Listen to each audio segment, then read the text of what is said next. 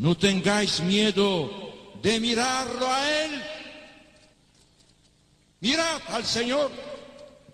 Vosotros tenéis sed de vida eterna.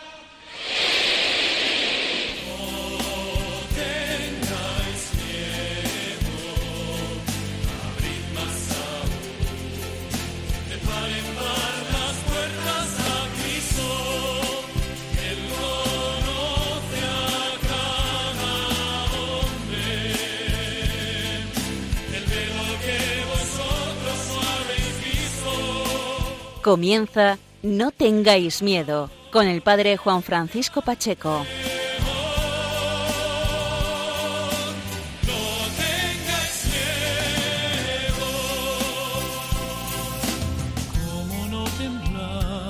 Buenas noches amigos de Radio María.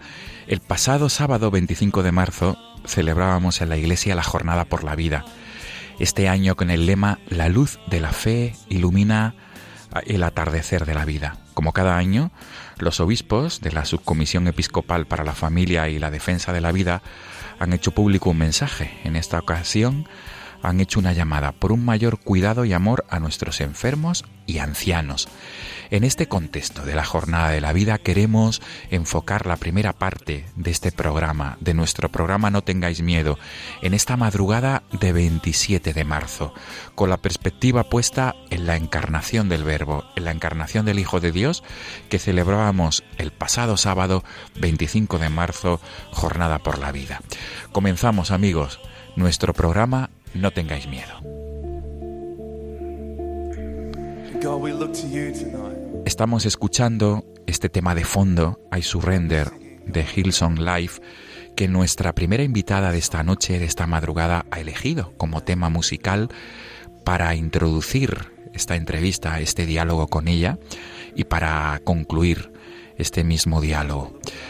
Al otro lado del teléfono tenemos a una madre joven, a una madre valiente que ha apostado por la vida. Es una joven madrileña universitaria con perspectivas de dedicarse a la docencia humanista y madre de una pequeña, de una niña guapísima. Tenemos al otro lado del teléfono a Marta Páramo. buenas noches.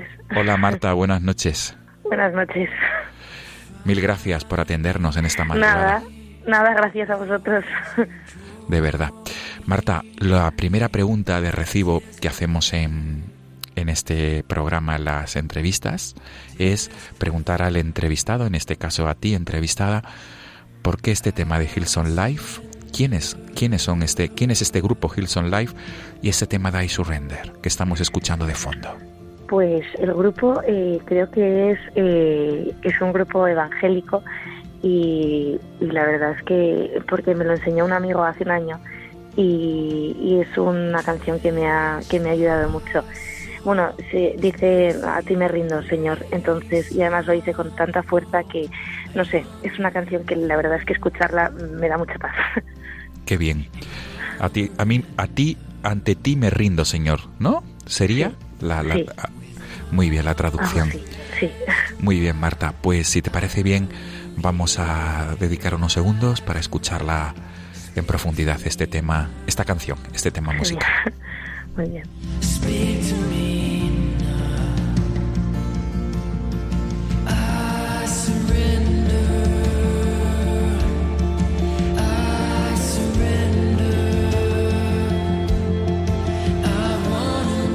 Marta Páramo, joven madrileña, lo que primero se me ocurre para ayudar a nuestros oyentes a situarnos ante ti, a nuestros oyentes de Radio María, es quién es Marta Páramo y mm, por qué Marta Páramo es una gran defensora de la vida.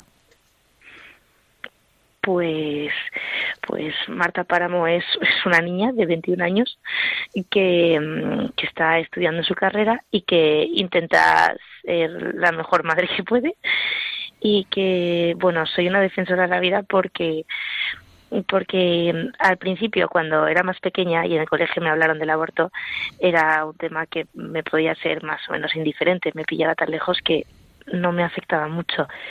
Pero, pero a los 16 años me quedé embarazada de mi hija Lucía y me encontré rodeada de un apoyo impresionante. Y el día que vi la cara de mi hija pues me di cuenta de que todo el miedo que había pasado eh, había valido la pena. Y entonces eh, dos años después me pidieron que diera testimonio. Y a raíz de ese testimonio me di cuenta de la cantidad de chicas que, que en la misma situación que yo se habían quedado solas y las habían llevado directas a un abortorio o las habían echado de casa. Y entonces me di cuenta de que de que no era justo que en la sociedad un hijo se viese como un como algo que te arruina la vida y que estas niñas las dejasen solas ante el miedo ese que yo había podido superar porque tenía tenía todo el apoyo de la gente que me quería. Marta, la verdad es que es un testimonio impresionante. Servidor ha tenido ocasión de escucharte en otros, en, otros momentos y sí, efectivamente, eh, es un testimonio no de teoría, perdón por la expresión, sino de práctica. Porque hablar de defensa de la vida es muy fácil. No sé, no sé aquí, Marta, cuál es tu opinión y cuál es tu vivencia, porque es muy fácil hablar del sí a la vida. Pero cuando llega el momento difícil, Marta, el momento de la decisión, mm, ¿cómo, lo pasáis las madres que estáis en ese momento difícil? Porque, porque hay un, es un dilema, es una bifurcación en, las, en la que os encontráis. Para ti, Marta, ¿cómo fue ese momento? Pues para mí, eh, bueno, el momento en el que me enteré de que estaba embarazada, eh, es como que o sea, no sé si era miedo o angustia, pero sentí como que todo el mundo se paraba y yo pensaba, ¿ahora qué? Estoy embarazada y ¿qué, qué significa esto? Y, bueno, eh, el, el padre de mi hija, que era otro chico de 16 años como yo, eh, me dijo que me apoyaba y que no me preocupase y me dio un abrazo. Y yo me eché a llorar en sus brazos como una niña pequeña que era. Y luego cuando se lo dije a mi madre, eh, también. O sea, me eché a llorar en sus brazos como cuando tenía tres años. Y en el fondo, eh, o sea, yo no tenía ni idea de lo que se me venía encima, pero solamente sabía que necesitaba en plan como eso, dejarme caer en los brazos de alguien porque no podía y que estaba muerta de miedo.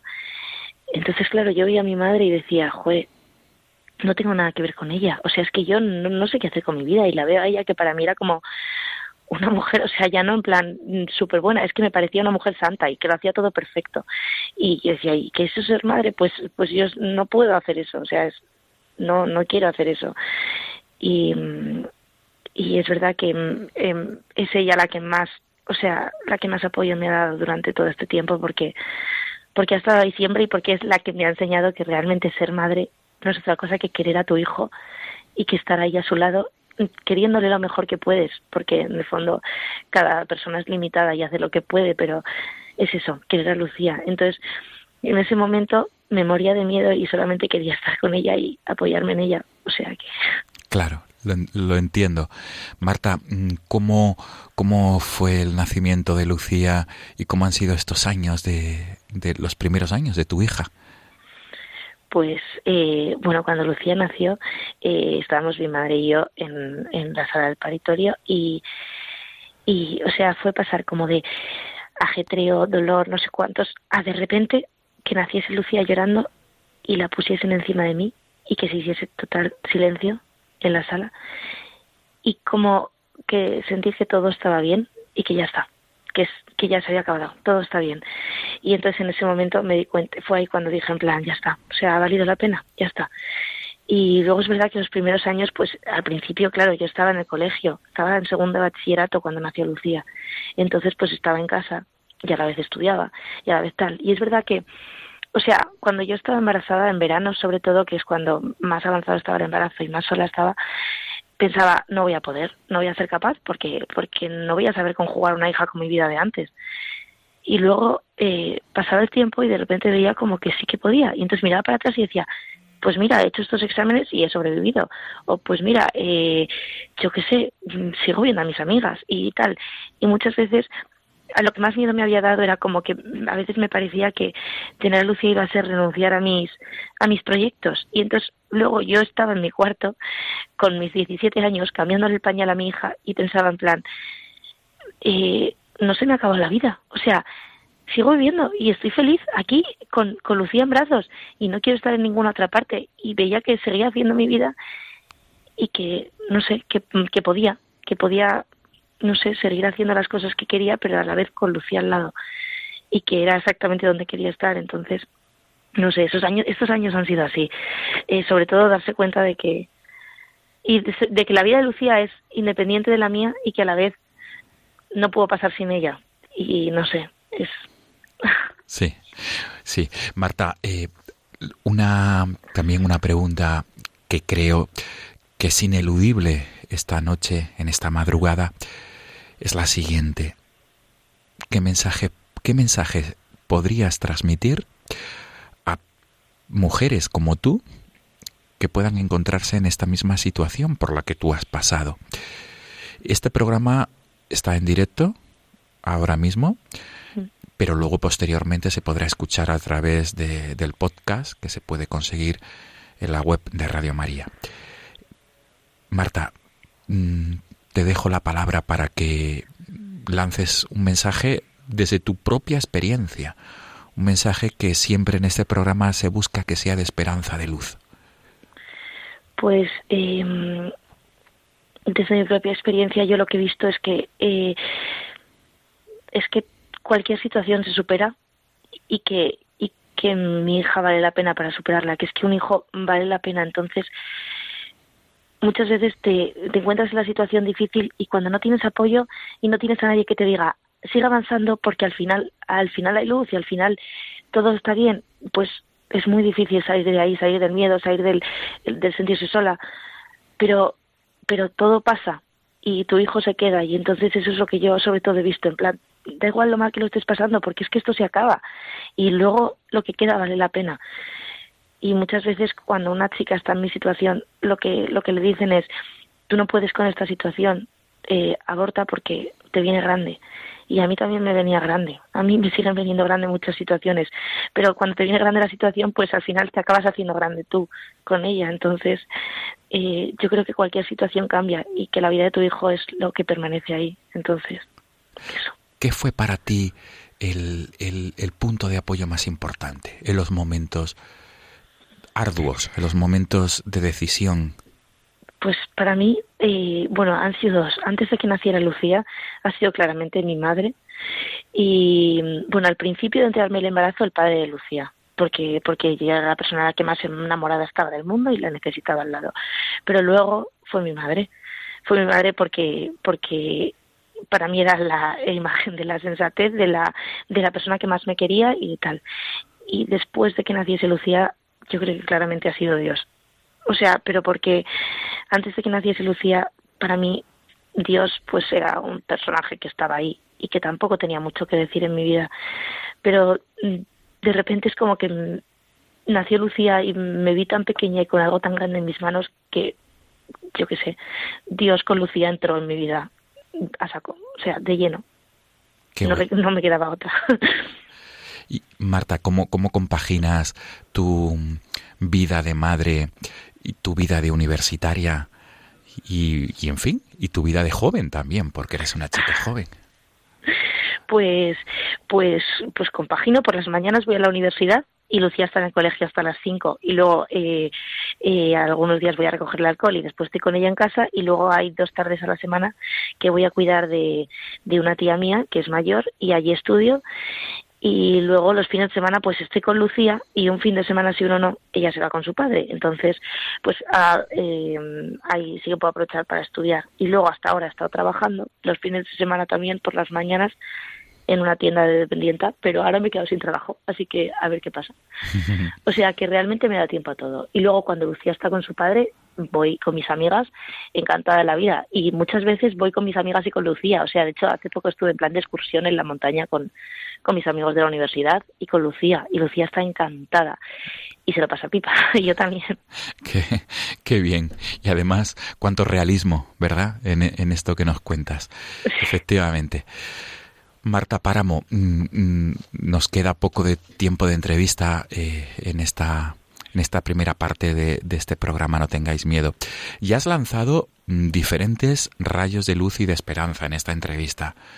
y pero mm, no sé si quisieras aprovechar para dirigirte, antes lo has hecho, tantas personas, mujeres, ¿no? Que pudieran estar en el mismo, en la misma situación que tú. Pero no sé si quisieras eh, dirigirte o pensar en este momento en, en, las, en las chicas jóvenes como tú que, que se encuentran en, en este dilema, porque perfectamente eh, tu caso eh, puede ser el caso de tantas, de tantas mujeres jóvenes como tú que, que estén, que estén sufriendo en este momento porque, porque no saben por dónde, por dónde optar. Pues yo supongo que les diría que no están solas, que muchas veces lo que te hacen pensar es que te quedas sola ante eso y, y es verdad que muchas veces la gente te deja sola en esa situación porque llevarte a abortar es dejarte sola al final.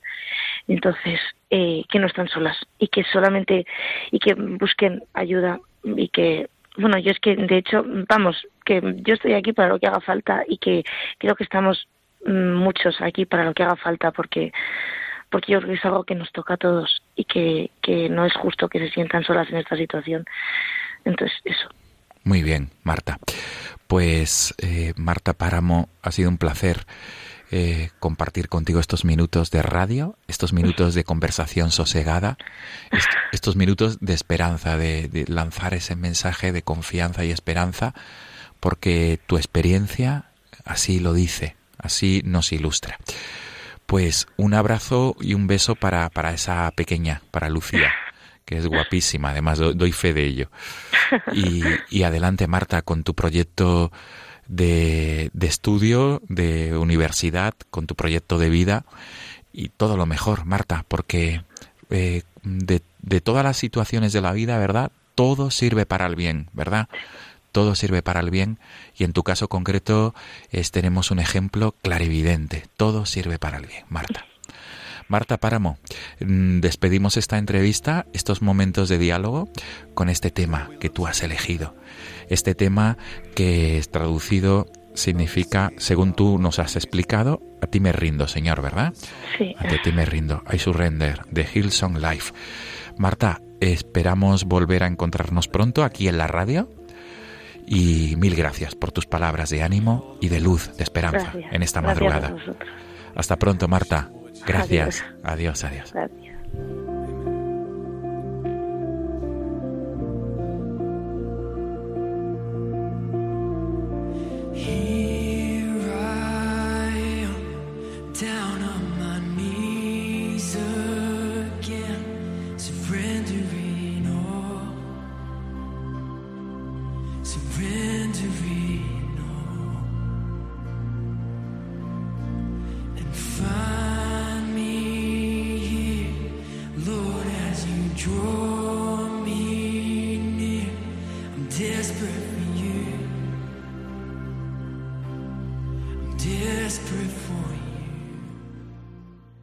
Están escuchando No tengáis miedo con el padre Juan Francisco Pacheco. Amigos de Radio María, continuamos nuestro programa de esta madrugada de 26 a 27 de marzo en la segunda parte de nuestro programa de esta madrugada, en este programa que quiere ser siempre ese canto de esperanza, de confianza, y por eso siempre eh, traemos a, a, colación testimonios de personas que están dando, eh, están trabajando a pie de calle, están dando algún testimonio de fe o simplemente están eh, atravesando por momentos difíciles y nos quieren transmitir esa esperanza en Cristo vivo y resucitado.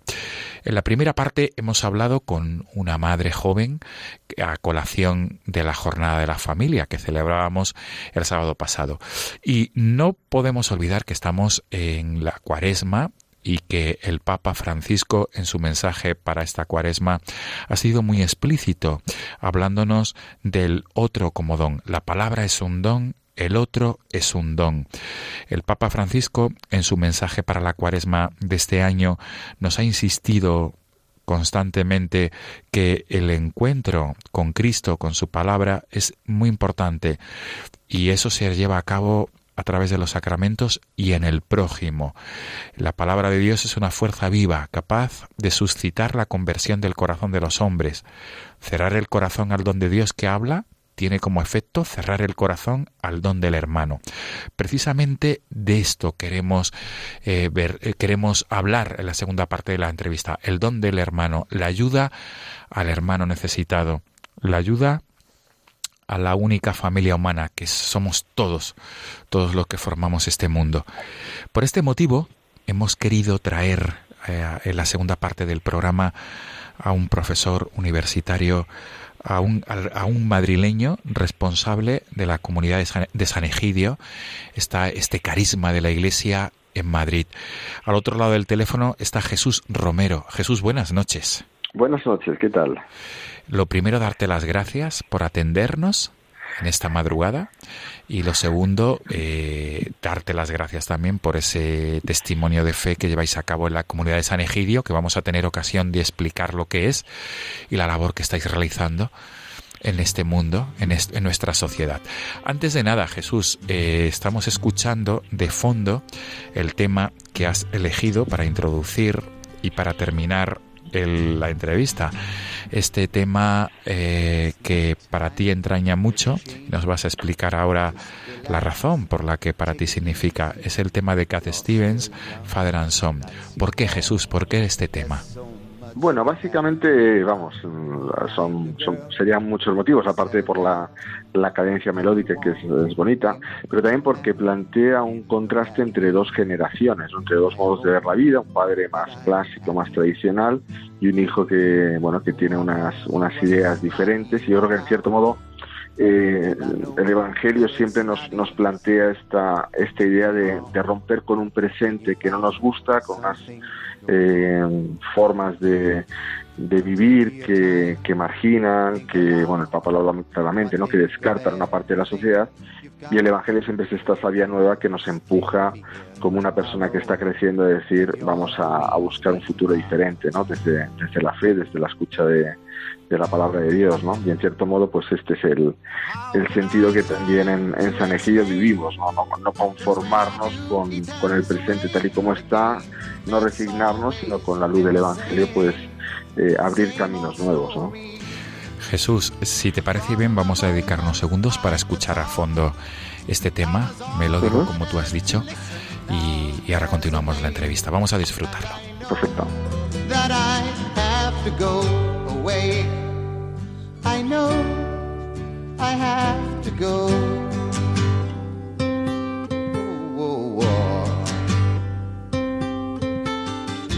Jesús Romero, Eres eh, responsable de la comunidad, uno de los responsables de la comunidad de San Egidio en Madrid.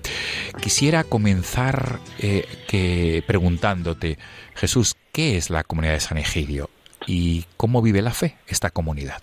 Bueno, pues la comunidad de San Egidio es una comunidad de seglares, de laicos, eh, reconocida por la, por la Iglesia y presente en más de 70 países del mundo que bueno pues todas las personas de, de San Egidio somos gente con una vida cotidiana normal, trabajamos, estudiamos, tenemos la familia, personas de muy diferentes edades, desde gente muy joven hasta gente más mayor, que aparte de hacer la vida cotidiana de todo el mundo, nos juntamos para la oración, para el encuentro con el Evangelio, la fraternidad, pero también de una manera muy destacada para el servicio a los pobres, es decir, no para un voluntariado, sino para un servicio que es la expresión de una fraternidad que vive la escucha del Evangelio, ¿no? Por eso todas las comunidades allá donde están tienen una, una frecuencia, una asiduidad en la oración, como se habla de los de los primeros cristianos del libro de los Hechos, y también para una fracción concreta del pan y de la fraternidad y de la solidaridad con personas que, que sufren a nuestro lado. Jesús, ¿cómo, cómo, ¿cómo comienza a existir la comunidad de San Egidio? ¿Cuál es su origen? ¿Dónde nos situamos? Nos situamos en Roma en los años 60, exactamente en el año 68, año de pues de grandes eh, esperanzas a partir del, del Concilio Vaticano II, pero también de grandes contrastes generacionales, como hablábamos antes de la canción, entre una gente joven, recordamos mayo del 68, recordamos eh, pues la, la batalla por por la paz, por la fraternidad del mundo juvenil, del mundo universitario. Y en este contexto, un grupo de jóvenes con Andrea Riccardi eh, como inspirador principal, como fundador en, Roma, un grupo de gente de 17, 18 años se plantea cómo cambiar el mundo a partir no de la política, no de las ideas, sino a partir de la escucha del Evangelio. Y así se juntan para empezar a rezar juntos y para ayudar a niños que vivían en la periferia de Roma, en chabolas, eh, al margen de la sociedad, en una sociedad que por otra parte estaba desarrollándose y que vivía pues un auge cultural, técnico, económico, como eran los años 60, 70, pues no solo en, Italia, también en España, ¿no? Jesús, y mm, ya adentrándonos más en el terreno personal, porque este programa nocturno eh, quiere ser siempre ese faro de esperanza para todas aquellas personas que nos puedan estar escuchando ahora, en este momento, a través de la radio o luego posteriormente a través del podcast del programa. Jesús Romero, ¿cómo conoce la comunidad de San Egidio y qué le enamora de la comunidad de San Egidio? Bueno, pues yo conozco la comunidad de San Egidio a partir de, de, una, de una amiga que bueno, éramos un grupo de gente vinculado a una, a una parroquia en Madrid, a un colegio religioso, que sí, teníamos una, una vida, digamos, mm, dentro de lo que era hace 30 años, porque hace 30 años que comenzamos, pues era muy frecuente los grupos juveniles de parroquias, de colegios, etcétera, de confirmación, eh, éramos catequistas, etcétera, pero había siempre una, una, una cuestión que, digamos que, que rondaba, ¿no? Que era eh, siempre se hablaba de los pobres, se nos hablaba de los pobres, Jesús que curaba a los pobres, pero la pregunta fundamental era ¿a cuántos pobres conozco yo? ¿A cuántos pobres conozco por su nombre, por sus apellidos, sé dónde viven, sé qué les pasa?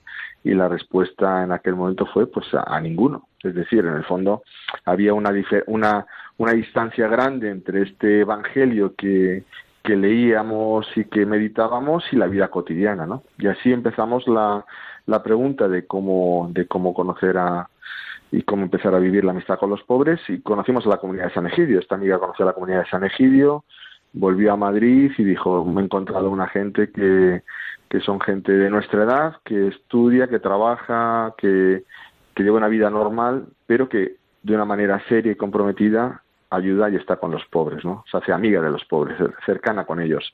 Y así empezamos a visitar un barrio de, de Madrid que se llama Pan Bendito, en el sur, en un barrio de chabolas en aquella época. Empezamos una amistad con las familias, una amistad con los niños y empezamos llamando a las puertas de, de las casas, que en muchos casos eran chabolas, y allí empezamos a, a estudiar con los niños, a ayudarles, a visitarles, a ser amigos de, de sus familias a la vez que a rezar juntos, ¿no? Que eso también es el otro descubrimiento, cómo la, la palabra de Dios ilumina lo que uno hace con sus manos y viceversa, como lo que uno hace con, los, con sus manos también te ayuda a comprender la palabra de Dios.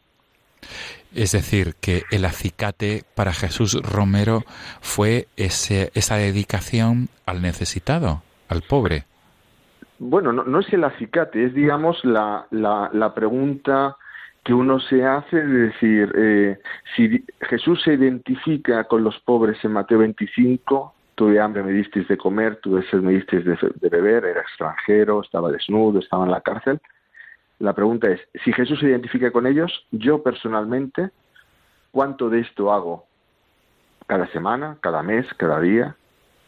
A partir de eso, no es que eh, sea a partir de descubrir a los pobres, es cuando uno pone las dos las dos, mm, las dos realidades una junto a la otra, ¿no? Decía Karl Barth, el, teólogo protestante, que para vivir, el, para vivir, para ser cristiano hay que vivir con la Biblia en una mano y con, el, y con el periódico en la otra, ¿no? Un poco es esto, ¿no? Si uno no vive las dos cosas a la vez y las vive de una manera armoniosa, al final uno puede volverse muy espiritualista o puede volverse muy activista, pero las dos cosas tienen que ir de la mano, ¿no? Jesús estaba con los pobres y luego se reunía con sus amigos a rezar en un lugar apartado. Jesús, y de, todos estos años, desde de tu experiencia, de tu vivencia con la comunidad de San Egidio, supongo que habrás tenido ocasión de, de relacionarte con personas mm, cuya pobreza son de distinta índole.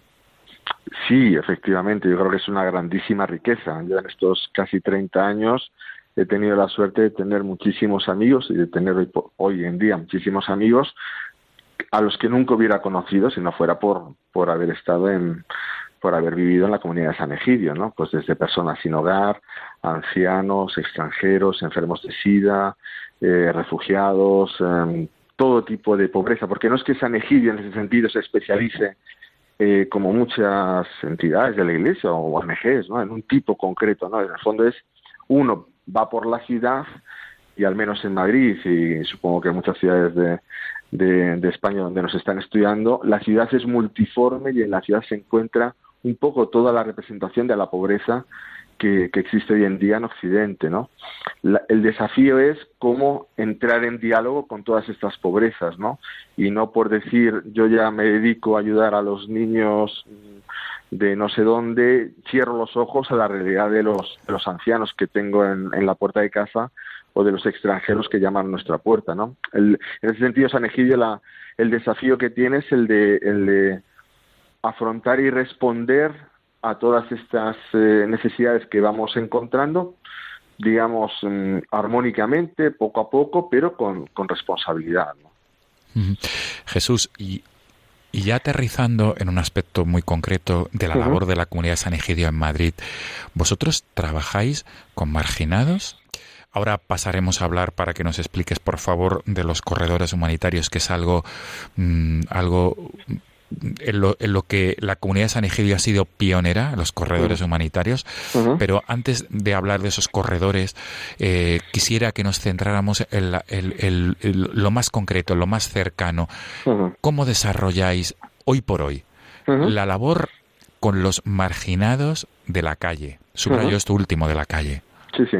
Pues mira, eh, lo más importante es que nosotros en Madrid tenemos una iglesia que está en la Plaza del 2 de Mayo, la iglesia de Nuestra Señora de las Maravillas, que es el centro, el corazón de San Egidio. Es decir, la comunidad se reúne ahí para rezar varias veces por semana, tenemos la, la Eucaristía los domingos, y de ahí nace todos los servicios que hacemos con los pobres. Por ejemplo, en Madrid varias veces por semana se reparte la cena caliente a personas que duermen por la calle, cada semana se reparten más de 1.100, 1.200 cenas, se ayuda a ancianos eh, que viven solos o que viven en pensiones sin familia, eh, ancianos que pasan mucha dificultad.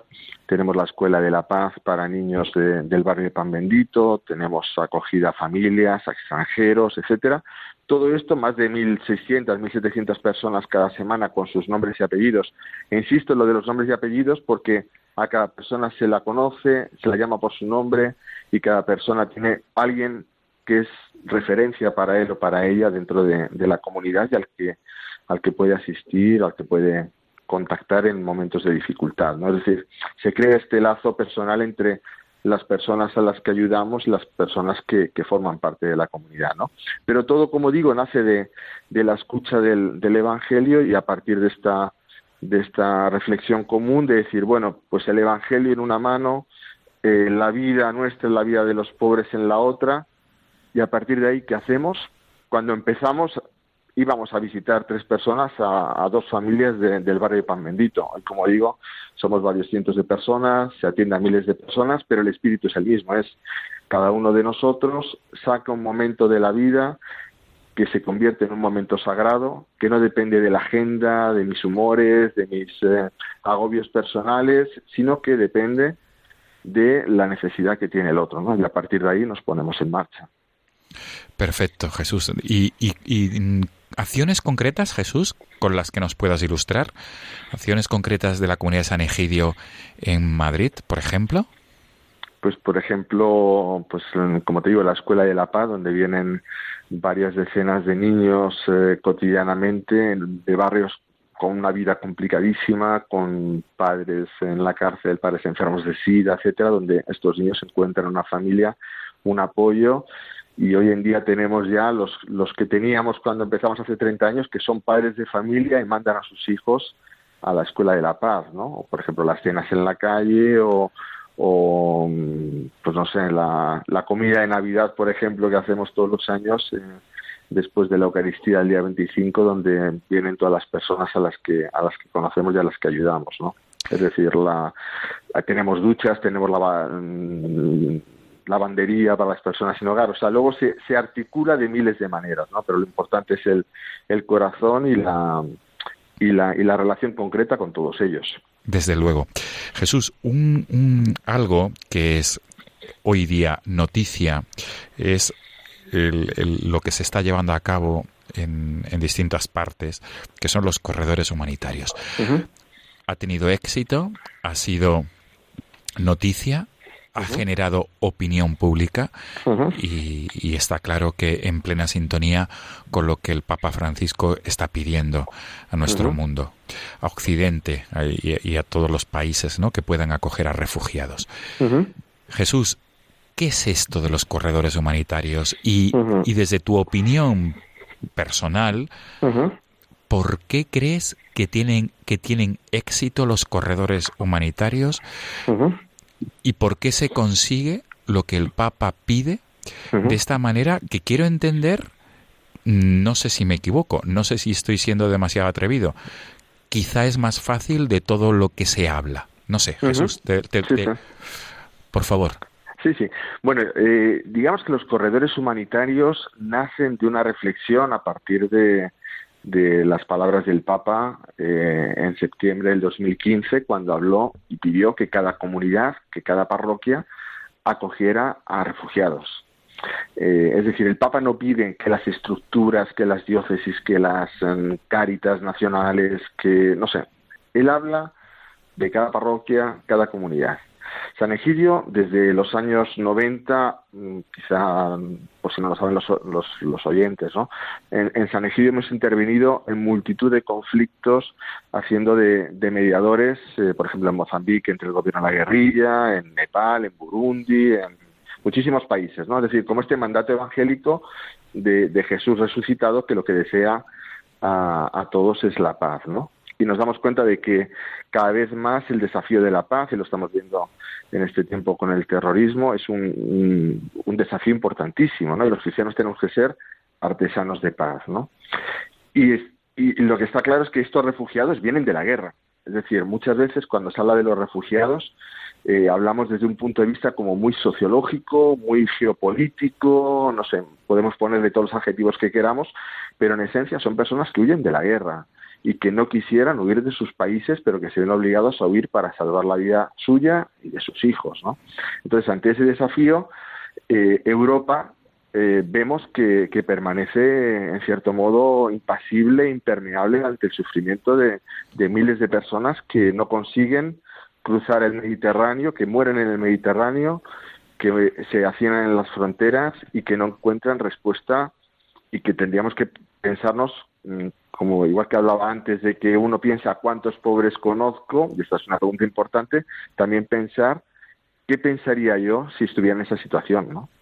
Y por eso eh, hace más de un año nos planteamos esta idea de, eh, abrir corredores humanitarios estudiando la legislación europea y dándonos cuenta de que era posible eh, emitir visados humanitarios en casos como, como es el de los refugiados, ¿no?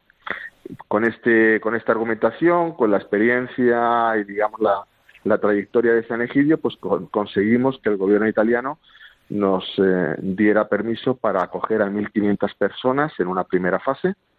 Entonces conseguimos en diciembre del 2016, perdón, del 2015, un acuerdo para para acoger a, a 1.500 refugiados Recientemente conseguimos otros 500 refugiados, digamos, otros 500 visados en Italia y la semana pasada hemos firmado 500 visados en, Francia.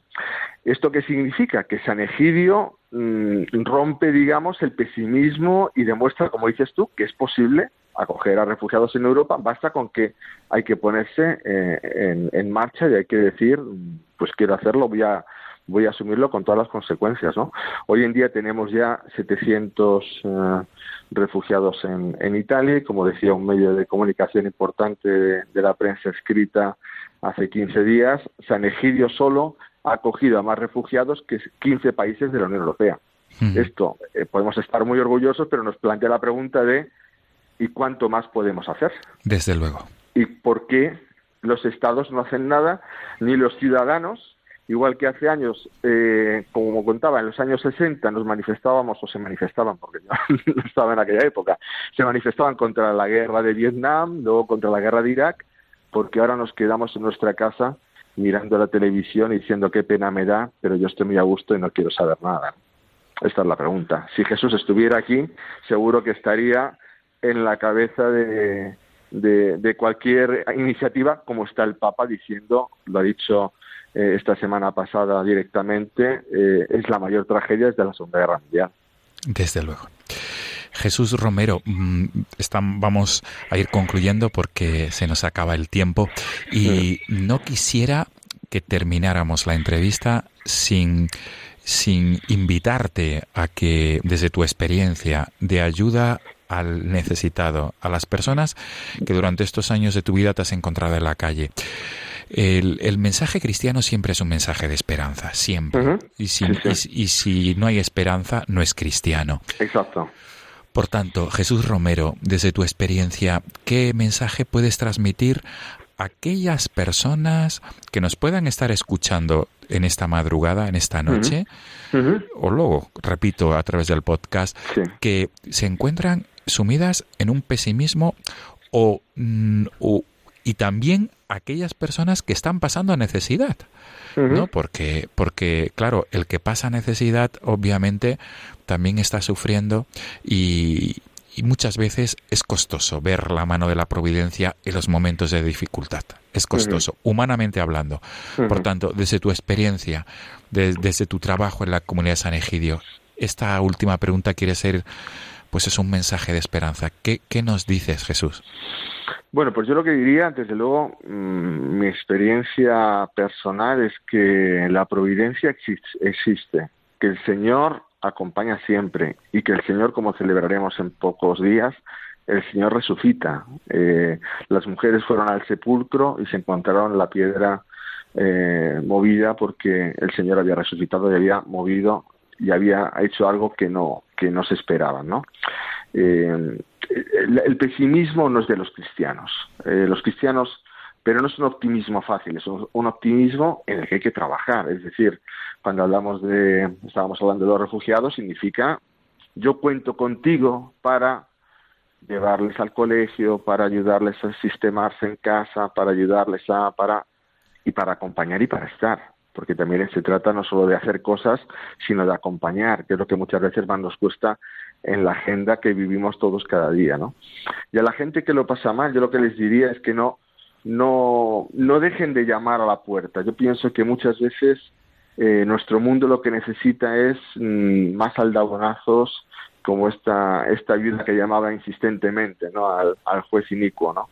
Eh, hay que seguir llamando, ¿no? Yo creo que la gente es buena, la gente, eh, cristianos y no cristianos, yo creo que la gente en general se, es solidaria con, con, la, con la dificultad, basta muchas veces mm, insistir, ¿no? Yo creo que, que los cristianos tenemos que estar mucho más atentos y no dejar que nos insistan tanto, y los que lo pasan mal que se hagan más visibles, ¿no? Por eso, por ejemplo, muchas veces se habla que los pobres no estén en la puerta de las iglesias, ¿y por qué no van a estar?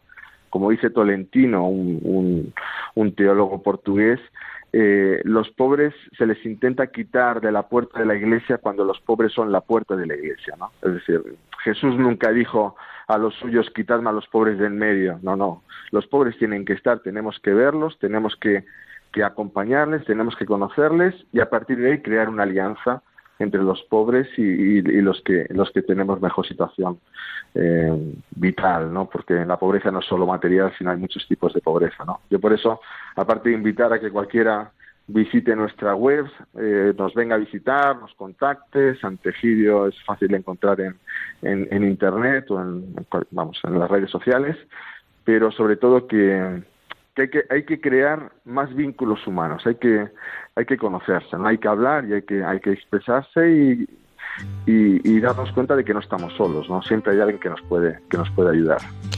Jesús Romero, mil gracias. Estamos escuchando ya de fondo este tema que has elegido de Cat Stevens, Father and Son, y te, te, damos las gracias por estos minutos que nos has dedicado en esta madrugada. Muchas gracias a vosotros. Y por tu testimonio, tu testimonio a pie de calle, tu testimonio de, de ayuda al otro, al prójimo y de tratar al otro como don, como nos decía el Papa Francisco, como nos dice el Papa Francisco Exactamente. En esta, para esta cuaresma. Pues mil gracias, Jesús Romero, uno de los responsables de la comunidad de San Egidio en Madrid. Gracias por tu testimonio de fe. Y gracias Muchas por este, gracias a vosotros. Gracias por este mensaje de esperanza. Hasta pronto, Jesús. Hasta, hasta pronto, un abrazo. Un abrazo.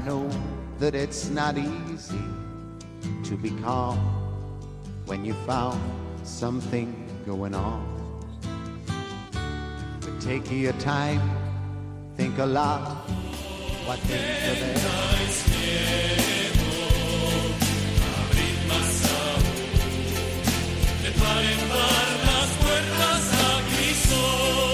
Amigos de Radio María, despedimos nuestro programa de esta madrugada. Como siempre, les dejamos el correo electrónico y a través del correo electrónico pueden contactar con este programa para cualquier tipo de pregunta, sugerencia o duda. Es la dirección de correo electrónico es la siguiente: no tengáis miedo, todo en minúscula, todo seguido arroba radiomaria.es. Repito, no tengáis miedo arroba radiomaria.es. Nos volveremos a encontrar en la madrugada del Domingo de Ramos al lunes santo, en la madrugada del 10 de abril, el lunes 10 de abril.